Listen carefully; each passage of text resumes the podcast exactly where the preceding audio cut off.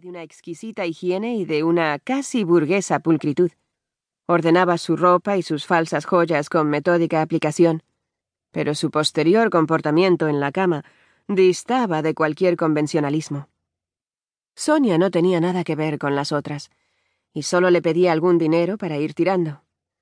Era única, extrema, en especial cuando abría su bolso de flecos apaches y empuñaba el látigo. Bellman le había preguntado de dónde diablos sacaba aquellos artilugios de cuero y plomo, las capuchas, las ligas y cinturones de látex, pero ella, con una sonrisa procas, se negaba a contestarle. Y es que Sonia casi nunca era tierna. Tenía mucho carácter, y a veces hasta se mostraba enfadada con él. Le recriminaba su safiedad, y que las toallas y también las del bidé estuviesen sucias. Sonia llevaba razón. Era un cerdo. Su rinitis crónica tenía la culpa de que jamás hubiese a mano pañuelos limpios y de que los de papel se amontonasen por los rincones, confiriendo a su apartamento la imagen de una hamburguesería sin barrer. Bellman hizo acto de contrición. Debería arreglar la lavadora, comprar toallas, ventilar su guariche.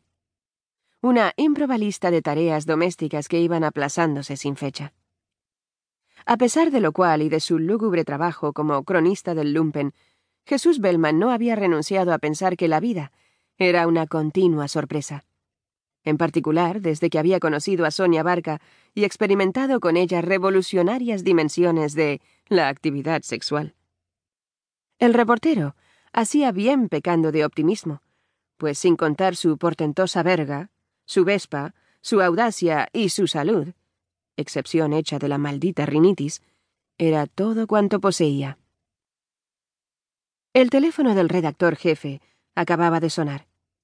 Gabarre Duval manoteó el auricular y se puso a discutir otro asunto, mientras Bellman aguardaba en pie a que la conversación terminara.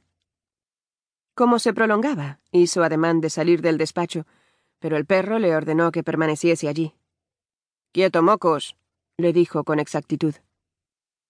Por el tono de su redactor jefe, Bellman supo que las cosas iban a complicársele antes de que pudiera despedir aquel maldito lunes, 2 de enero de 1984, con unos cuantos estorquinos, ron, azúcar, limón, en la barra del Stork Club. 2.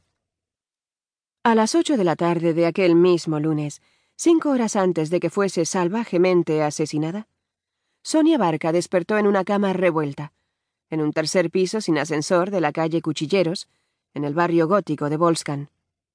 Había estado soñando con un pulpo gigante, cuyos tentáculos la abrazaban hasta la asfixia, erotizándola y poseyéndola con inenarrable placer. Y había tenido un orgasmo en sueños, una descarga real.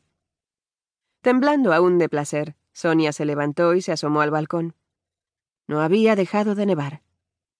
A través de la ventana de la casa de enfrente, tan próxima que, si estiraba el brazo, casi podía tocar su fachada, pudo ver una máquina de coser, un cartel de Rafael de Paula, un cactus que parecía de plástico. Otra vivienda de pobres, angosta y húmeda, para gente que nada tenía que perder. Como ella. Sonia volvió a entrar a la habitación y paseó la mirada por su minúsculo espacio. El cuerpo desnudo de su macho yacía sobre el colchón. La cama ocupaba casi todo el cuarto. Era como si Juan Monzón durmiese en una celda. Nuestra cárcel sexual, pensó Sonia, recordando, divertida, el título de una de esas películas pornográficas a las que Juan la invitaba para ponerla a punto. Como si a ella hiciera falta estimularla. No se había equivocado con Juan. Aunque dormía con una exhausta y casi simiesca expresión derivada de su acosado prognatismo, Monzón, su hombre definitivo, tal vez, no.